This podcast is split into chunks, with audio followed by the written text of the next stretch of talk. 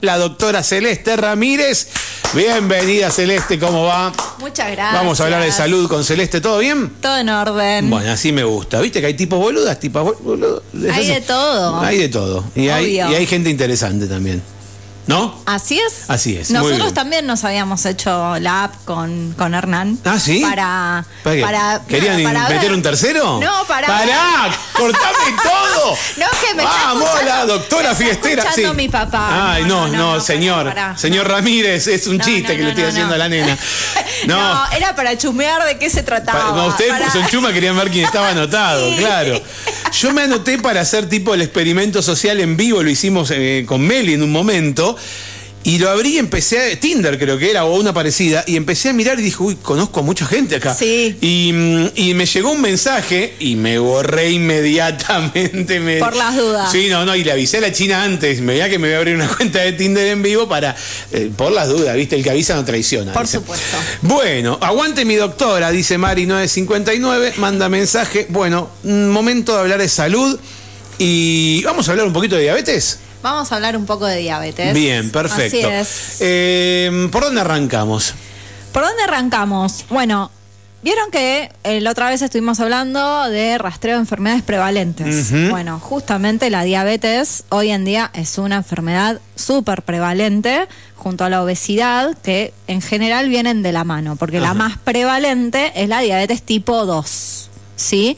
Y la diabetes tipo 2 es la que viene justamente acompañada de esto de lo que siempre hablamos de los hábitos. Claro. ¿Sí? Claro. Entonces, es muy importante trabajar en prevención, en promoción de la salud y en el rastreo pre- eh, temprano de esta enfermedad, ¿sí? Porque se puede trabajar tanto desde la prevención como desde el tratamiento y la detección oportuna. O ¿sí? sea, hay gente más propensa a, hacer, a, a- a tra- a tener, a que se le declare la diabetes. Exacto. Ajá. Todo relacionado, hablando de la diabetes tipo 2, ¿no? Sí. Después, si quieren, hablamos un poquito de las otras. Hagamos una cosa. Decime qué es tipo 1 y qué es tipo 2. Ok. Definime diabetes 1 y diabetes 2. Vamos a definir diabetes.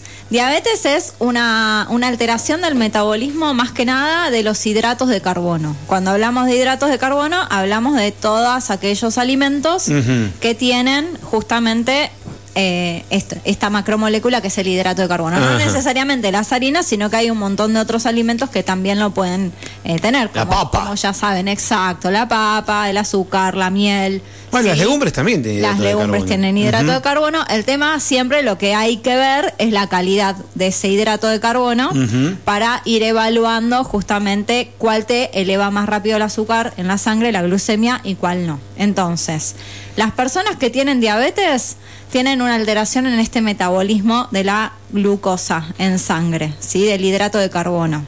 ¿Sí? Entonces la glucemia empieza a estar muy elevada, ¿sí? Tenemos diabetes tipo 1, diabetes tipo 2 y hay otros tipos de diabetes porque hay una clasificación muy amplia, pero las más comunes y las que más conocemos son estas dos que estamos hablando. La diabetes tipo 1 es la famosa diabetes que antes se conocía como infanto juvenil o de los más chiquititos, los que usan insulina desde casi desde su diagnóstico, porque lo que tienen es un déficit de insulina, o sea, su páncreas, que es el que secreta la insulina para regular el azúcar en la sangre, eh, no lo está pudiendo hacer. No hay insulina. Claro. Entonces, como no hay insulina, necesitamos utilizar insulina inyectable para Claro, el tratamiento. claro, claro. Tenemos ¿sí? que incorporarle al cuerpo la insulina que no produce el páncreas. Exacto. Ese es el tipo de diabetes tipo 1, ¿sí? Que en general está relacionada a enfermedades autoinmunes. Está relacionado a anticuerpos que se generan y que van contra el páncreas en este sentido, ¿sí? y van a generar eh, el déficit de El insulina. déficit de insulina, claro. ¿sí? Eh, y es justamente con una predisposición genética. No es que todas las personas que tienen esta predisposición genética van a despertar la enfermedad. Vieron que es como la celiaquía. Querés decir que podés tener mamá, papá diabéticos, pero puedes no tenerlo. No, Este no. es tipo 1 estamos Ah, hablando. sí, sí, sí, sí, sí. Pero pu- puede no tocarte. Exacto. Ahora, al revés, sí. Puede ser que tus padres no tengan diabetes y que vos te, te Por aparezca. supuesto. Ajá, te Por- que sí. Es muy, muy personal, digamos. En este caso sí, porque justamente eh, tenemos estos dos tipos de diabetes, que ahora si quieren hablamos un poco de genética, pero después tenemos la tipo 2, ¿sí?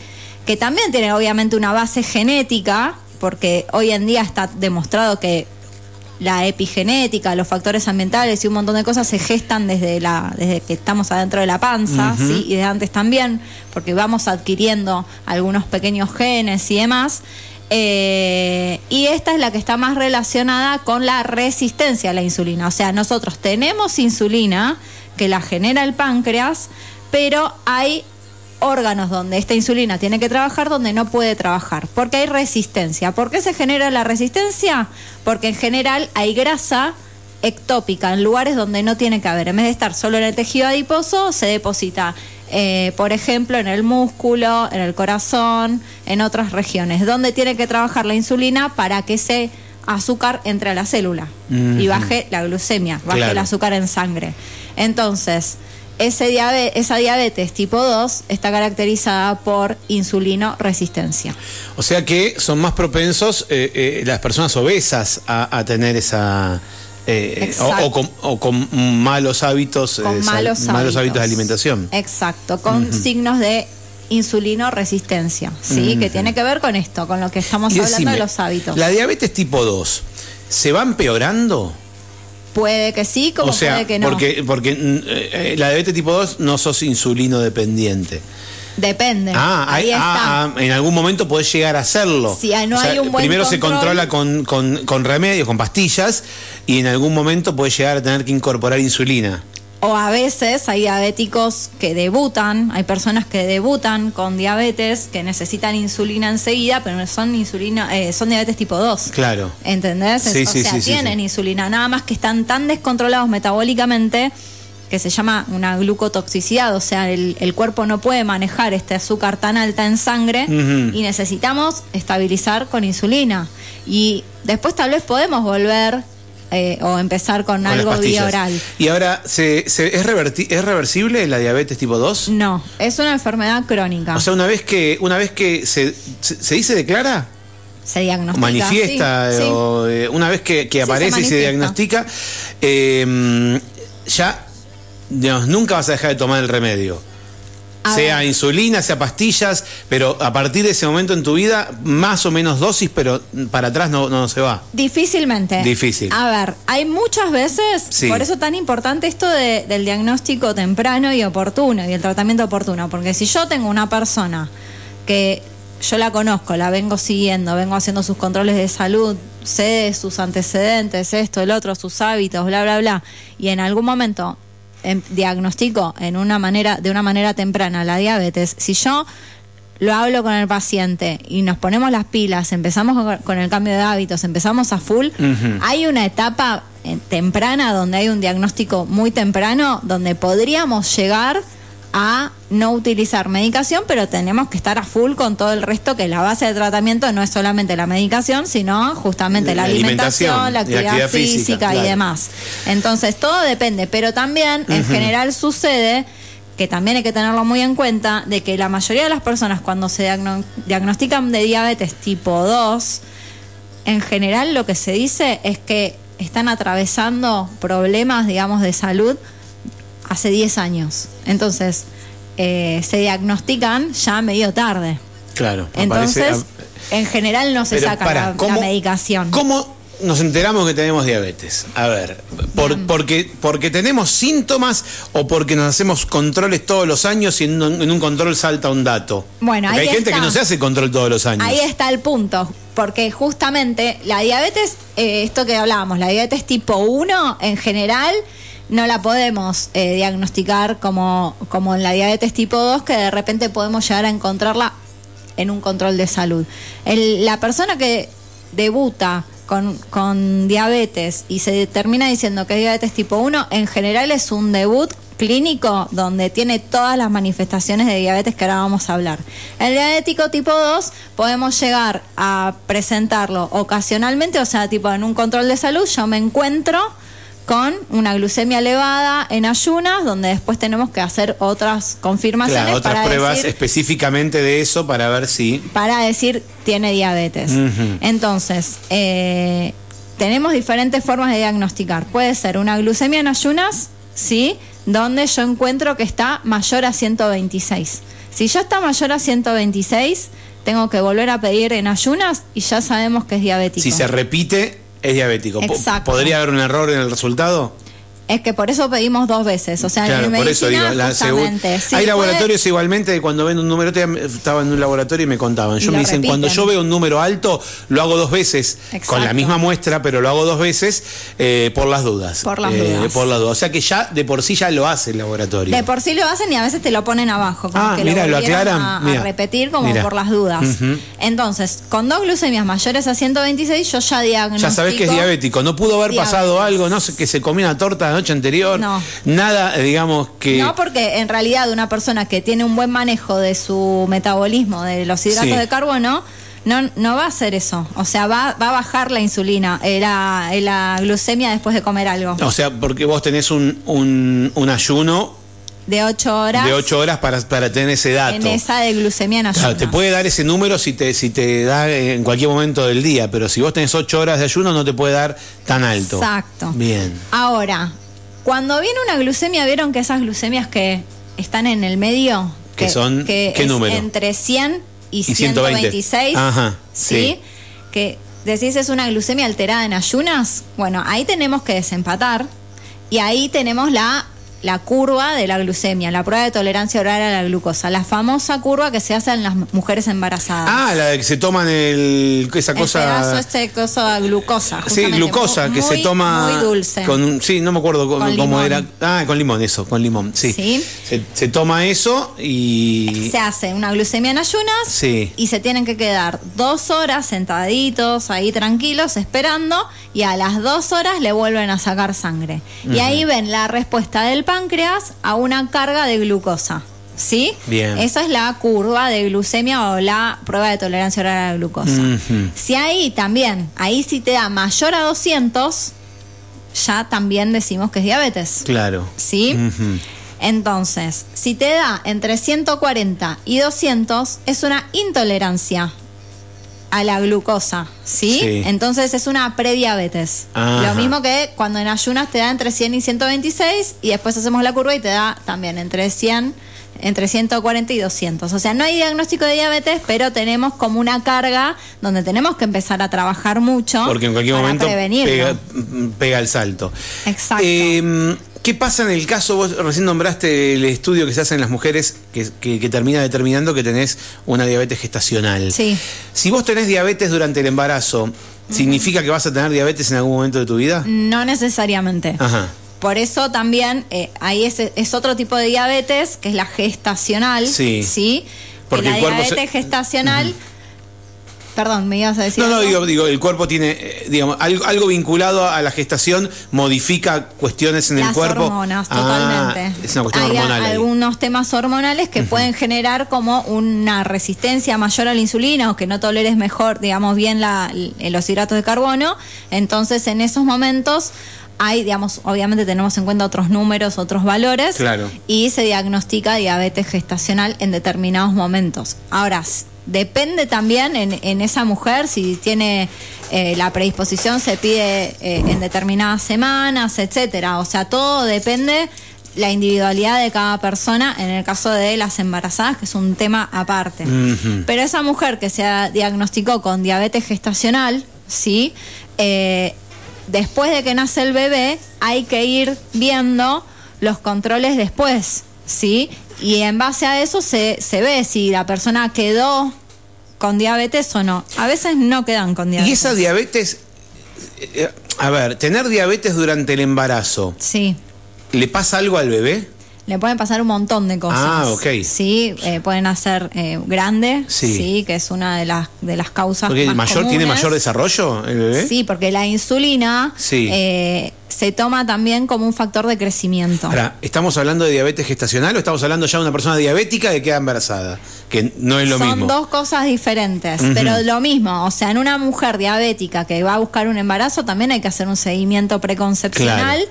para que llegue lo mejor posible a su embarazo, ¿sí? Porque justamente el bebé puede atravesar eh, desde problemas tanto de esto que hablamos de macrosomía, que, que, que son Sí, más sí, que- que grandes, sean más grandes. o a veces eh, desde antes, digamos, cuando ya la persona es diabética, puede eh, cursar, digamos, con partos prematuros, bueno, un montón de cuestiones. hay cuestiones que, pueden dificultar todo el proceso desde el embarazo hasta el nacimiento. Bien, si tenés diabetes. La diabetes gestacional ahí sería distinto, o sea, es menos peligroso, por lo que entiendo, que si ya tenés diabetes preexistente al embarazo.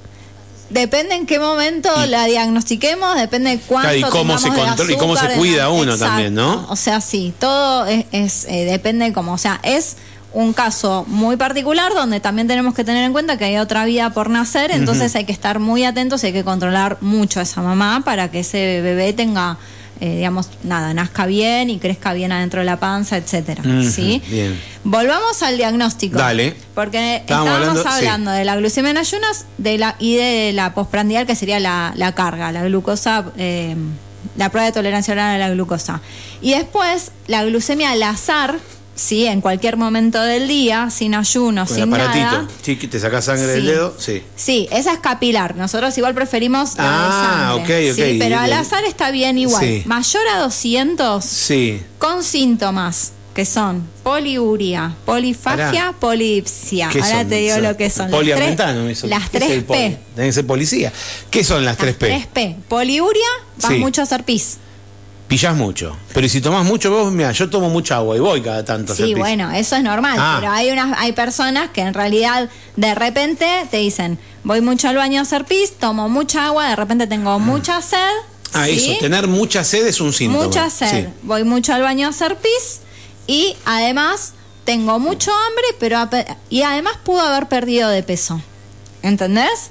Porque son personas que están descompensadas metabólicamente. Eso mismo que decís, pero subiendo de peso, no. No es diabetes. Puede que no Pues- haya descendido ni aumentado Ah, de peso. ah, ok. Puede que no, puede que sean las 3P y nada más. A veces puede haber una, un- también un marcado descenso de peso, que eso habla de que está muy descompensada la persona. ¿Sí? Eh, pero las 3P, poliuria, polifagia, polidipsia, sí, más la glucemia al azar mayor a 200, también es diagnóstico de diabetes. diabetes, bien. ¿Sí? Diabetes en general. Después vamos a ir viendo si es tipo 1, tipo 2, esto y lo otro, con la clínica, con los antecedentes de la persona y demás. O sea que, el- que los síntomas más evidentes son esos. Es mucha sed y mucho ir al baño y pérdida de peso. Digamos, esas tres cosas juntas. Y, y mucho hambre. Digo, y, y mucho hambre. Digo, Sí. síntomas así evidentes de la vida cotidiana. Cuando uno dice, che, no sé por qué tengo tanta sed todo el tiempo, estoy todo el tiempo tomando agua. O sea, son cosas para encender la alarma y hacer una consulta. Exacto. Porque no todo el mundo. Pero sí te saltaría este. En una situación así te saltaría ese más de 120 en todo caso, en, eh, Exacto. en- en, eh, cuando te haces un estudio de sangre, eh, un, con un chequeo habitual, se incluye la, la La glu- glucemia, glucemia, ¿no? sí, Es totalmente. algo que se incluye normalmente. Totalmente. O sea, sin ir más lejos, hace poco me pasó. O sea, me dijeron los síntomas cardinales, estos que estamos hablando. Digo, bueno, vamos a pedir un análisis de sangre, vemos dónde estamos parados, porque uno ya lo sospecha, pero bueno, vamos a pedir, o si se puede, en el momento hacemos también con, con el aparatito. Y ahí lo- ya está, o sea, ya lo diagnosticamos. ¿sí? Después, como te estoy diciendo, se va a ir viendo qué tipo de diabetes es, de acuerdo a los antecedentes de la persona, a sus hábitos y Sus demás. hábitos son importantes. Como estamos hablando, la mayoría de las personas son diabetes tipo 2, pero puede llegar a suceder que haya eh, personas jóvenes adultas que tengan diabetes tipo 1 también y que se declaren, digamos, con esta enfermedad de más, a- de más grandes. En general, ya sabemos, es infanto juvenil, pero hay veces que en un adulto joven también se puede dar un tipo de diabetes 1, ¿sí? ¿Cuál es? O parecido. Cuando, mm, cuando eh, una vez que, digamos, cuanto más temprano se detecte la diabetes, mejor se puede tratar.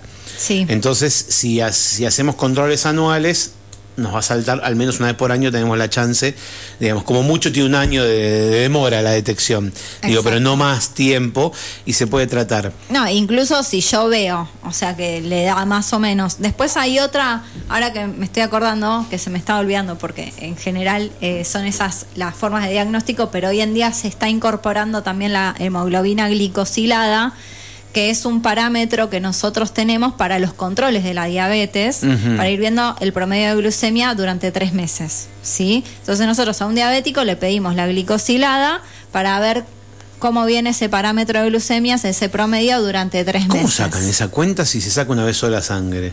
No, porque justamente el glóbulo rojo Sí. Vive 90 días en la sangre. Ajá. Entonces, como Ajá. vive 90 días y hay un proceso que se llama de glicosilación de las proteínas, Depende cómo está ese glóbulo rojo, te dice qué pasaron en los últimos 90 días. Te dice si está muy glicosilada, si no, y te da un Ah, promedio. ajá. Entonces, en base a eso. El otro día charlábamos eso en casa. Decíamos, ¿cómo se sabe? De los últimos tres meses con una toma sola y no es que te una vez por mes. Ok, ahí lo explicaste. Por algo, por algo esos. están los que saben y los que no, nos hacemos preguntas, ¿no? Eh, Eh, no, pero es una buena pregunta. Y eh, hoy en día, porque en otros países ya se tomaba como que la glicosilada podía ser parte del diagnóstico también.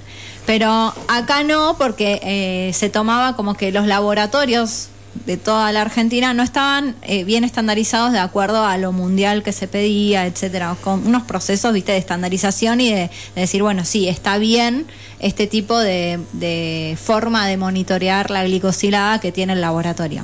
Hoy en día eh, ya lo están haciendo eh, varios laboratorios en la Argentina, entonces si tienen un laboratorio estandarizado donde te lo ponen en el protocolo y te ponen que ese laboratorio está estandarizado, etcétera, por los mecanismos que permite la asociación de diabetes, eh, se puede tomar como uno de los parámetros de diagnóstico. A partir de 6.5 ya se diagnostica también diabetes Claro. menos de 6.5 eh, es normal o depende de los valores sería prediabetes. Entonces está bueno también tener en cuenta ese valor cuando ponele, como yo te decía, o sea, si yo veo un paciente que ya lo conozco, sé sus antecedentes, sé sus hábitos, viene más o menos, si yo le pedí la glicosilada, le dio ahí, yo no lo voy a seguir en un año, le voy a decir, bueno, vamos a empezar a hacer cambios Claro. y en tres meses nos volvemos a ver, o vamos viendo cada tres o seis meses los controles y obviamente el acompañamiento del cambio de hábitos, fundamental. Decime, Celeste, ¿cuáles son, eh, digamos, los efectos que provoca tener diabetes en el cuerpo, digo, a la larga, con el tiempo, si, si no está bien cuidado, digamos, ¿qué, qué, qué provoca la diabetes en el cuerpo? ¿Qué, Sí. qué consecuencias tiene? Bien, tenemos complicaciones crónicas. Esa es la palabra, complicaciones. Sí, complicaciones crónicas que son micro y macrovasculares. Cuando hablamos de macrovasculares hablamos del corazón y grandes vasos. Entonces, ustedes tienen que pensar que la diabetes es una enfermedad que genera inflamación de bajo grado crónico en todo nuestro cuerpo, en toda nuestra circulación. Entonces, te va a afectar tanto todo lo que es eh, la circulación en general y tu corazón. ¿Sí? Y va a tener un patrón, digamos, que te va a generar como más predisposición a que tengas eventos, ¿sí? Como un infarto, Ujú. eh, un ACV, y, eh, problemas arteriales periféricos como eh, arteriopatías, vieron estos trombos que a veces se generan en las piernas, que también dan ¿Qué es un una trombo? oclusión. ¿Cómo es? Perdón. Eh, trombo es cuando se hacen coágulos. ¿Pero se ve se- desde afuera no, No, o se manifiesta con un dolor? Con... dolor, Ah, mucho dolor cuando Ajá. caminamos, Ok. ¿sí? O las trombosis de las venas, ¿sí? O justamente cuando se forman trombos es cuando se ocluyen algunas arterias, Se- se, se tapan, tapan, ¿sí? Y eh, a veces no llegan a taparse, pero se generan como coágulos que se desprenden y van por toda nuestra circulación y a dónde van a parar Al corazón. Y ahí te puede claro, dar un infarto, claro, o claro. al cerebro un ACV. ¿Sí? Eso es macrovascular. Sí. Ahora vamos a lo microvascular, lo mismo, o sea, inflamación y todo esto, alter- alteración de, de nuestra circulación. Y a nivel renal nos puede dar todos los problemas renales que se les ocurran hasta llegar a una insuficiencia renal crónica y diálisis a veces, eh, problemas eh, en los nervios, ¿sí? neuropatías, que eso es lo que el día de mañana te puede llegar a dar problemas en los pies, falta Eso te iba a preguntar. ¿por qué se, se hacen controles eh, tan exhaustivos en los pies? El famoso pie diabético. Pie diabético. Justamente el pie diabético se da porque, como hablamos, por un lado se altera, altera toda la vasculatura, todo, todo lo que llega, digamos, de sangre a la zona, digamos, de, de los miembros inferiores y después se alteran todo lo que es la parte de los nervios. En general, de nervios sensitivos, entonces si vos sos una persona que tiene diabetes, no se cuida los pies y, y además no, no estás bien controlado, podés empezar a tener hiposensibilidad, no sentís nada, te lastimaste y no te diste cuenta. Ajá, entonces ¿Sí? te re lastimás. eh, y se arman porque- las famosas úlceras. Claro, ¿sí? claro. Y si no hay una buena cicatrización, que en la diabetes puede pasar eso, y vos dejás y pasa el tiempo, bueno, ahí vienen los problemas del pie diabético con las úlceras, las amputaciones y demás. Hay cremas para la- los pies y las piernas para diabéticos. Sí, en realidad lo que nosotros ¿Es solemos- hidratación eso o es otra cosa? Sí, lo que nosotros solemos decir es que usen cualquier tipo de crema humectante con vitamina A, Ah, vitamina claro. E, no necesariamente las de las marcas famosas, digamos, sí. exacto, sino que sea una buena hidratación. Obviamente, también tomar mucha agua y que se hidraten bien, que se cuiden los pies, que se los miren todos los días, que no se los corten ellos las uñas, sino que se los corte Ah. alguien, o que si se las van a cortar, que, no se se, las claro, corten, no se la corten al ras. Claro. Sí, sí, sí, sí, y que bien. cada tanto vayan a hacerse los, los cuidados con algún podólogo, ver el tema de los callos, porque a veces se, se genera mucho callo y demás. Eso, bueno, es una de las complicaciones por la neuropatía que estamos hablando. También hay neuropatías en otras zonas del cuerpo, pero bueno, la del pie es la, la más conocida, digamos, y la que más se habla. Eh, también hay dolores, mm, dolores neuropáticos como la del ciático, pero dolores a nivel de los miembros inferiores muy fuertes, sí, que a veces no los dejan dormir.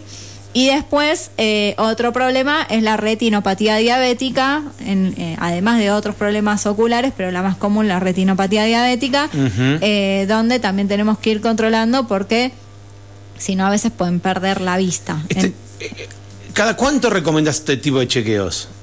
eh, ¿Para rastrear diabetes o para no, el no, no, para, para ya el diabético. El diabético una vez por año Una se vez por tiene que año un- hacer un, un con- control general. Control de todo esto que estamos hablando. Claro. Corazón, todo lo que es eh, Vista, la vista, los pies, eh, la orina, digamos, para ver la parte de los riñones. Que Órganos en general, tipo, tipo ecografía abdominal, ese tipo de cosas. Ecografía abdominal a veces se pide, a veces no, todo depende. O sea, yo si veo una persona que, que tiene obesidad abdominal, esta que es eh, la de más de arriba, más de la panza y tiene los triglicéridos LDL aumentado y demás, suelo pedir de vez en cuando, o sea, depende, pero cada tanto pido una eco abdominal para ver cómo está el hígado, porque también hay una realidad, es que con la obesidad también viene el hígado graso y asociado a la diabetes, entonces el hígado graso no alcohólico también hay que trabajarlo, hay que trabajar mucho con todos los hábitos y demás, porque a veces puede evolucionar a una hepatitis no alcohólica y a veces a cirrosis, entonces hay que estar trabajando ahí ¿Qué es, también. ¿Qué es lo que más perjudica al hígado graso?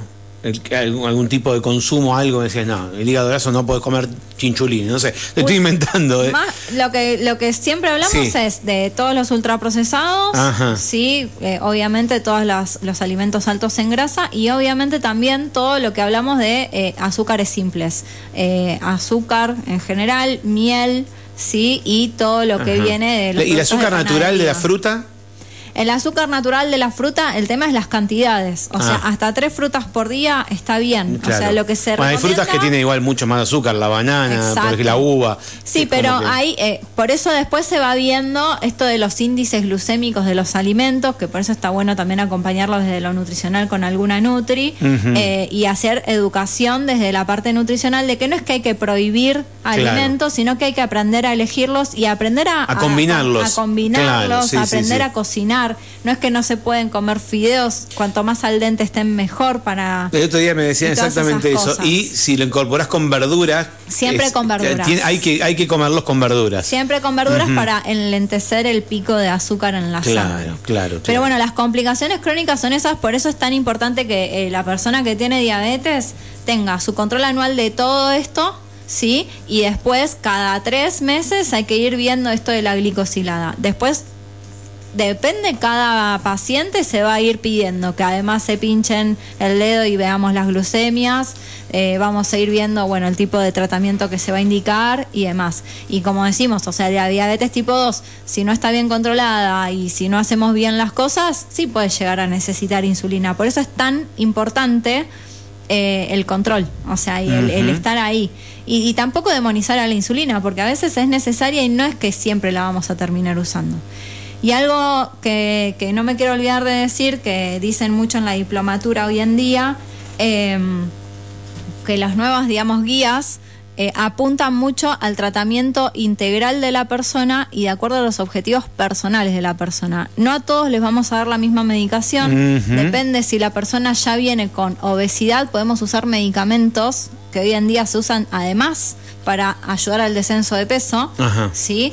Eh, y después si ya vienen con problemas, porque hay muchas personas ya vienen con problemas del corazón o problemas renales o lo que sea, tenemos otros tipos de medicamentos que también ya está demostrado que nos van a ayudar a proteger el corazón, los riñones y demás. Entonces, está buenísimo hoy en día, tenemos un arsenal terapéutico muy amplio y se puede trabajar un montón, no solo obviamente con la medicación, sino ya saben con los El hábitos. cambio de hábitos, totalmente. La incorporación de hábitos saludables, que es algo que hablamos siempre cuando hablamos de, de la propuesta de, de Proyecto Gaman.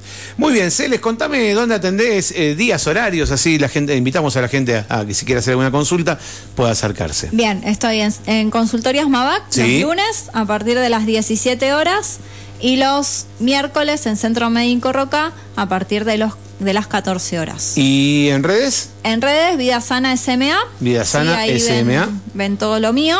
Sí, y después, si no, acuérdense que también está Proyecto Gaman, que ahí también está, hay un montón de info copada. eh, que habla mucho sobre el cambio de hábitos y demás. Sí, Bien, es súper bien. Cele, me dicen, tengo una duda, por último, ¿eh? hay veces que me he estado, eh, me ha pasado que te hacen un examen y los resultados están fuera de los rangos. Viste que te, te ponen Sí. un ref- una referencia. Sí. Pero el médico te dice, no es nada, los rangos son rangos, los valores no representan lo mismo para todas las personas. Entonces, dice, es muy difícil y no todas las personas como pacientes pueden exigir eh, volver a pedir o repetir exámenes para complementar al médico que está con esta postura. Me parece que no es una cuestión de postura, es una cuestión de conocimiento. Eh, Exacto.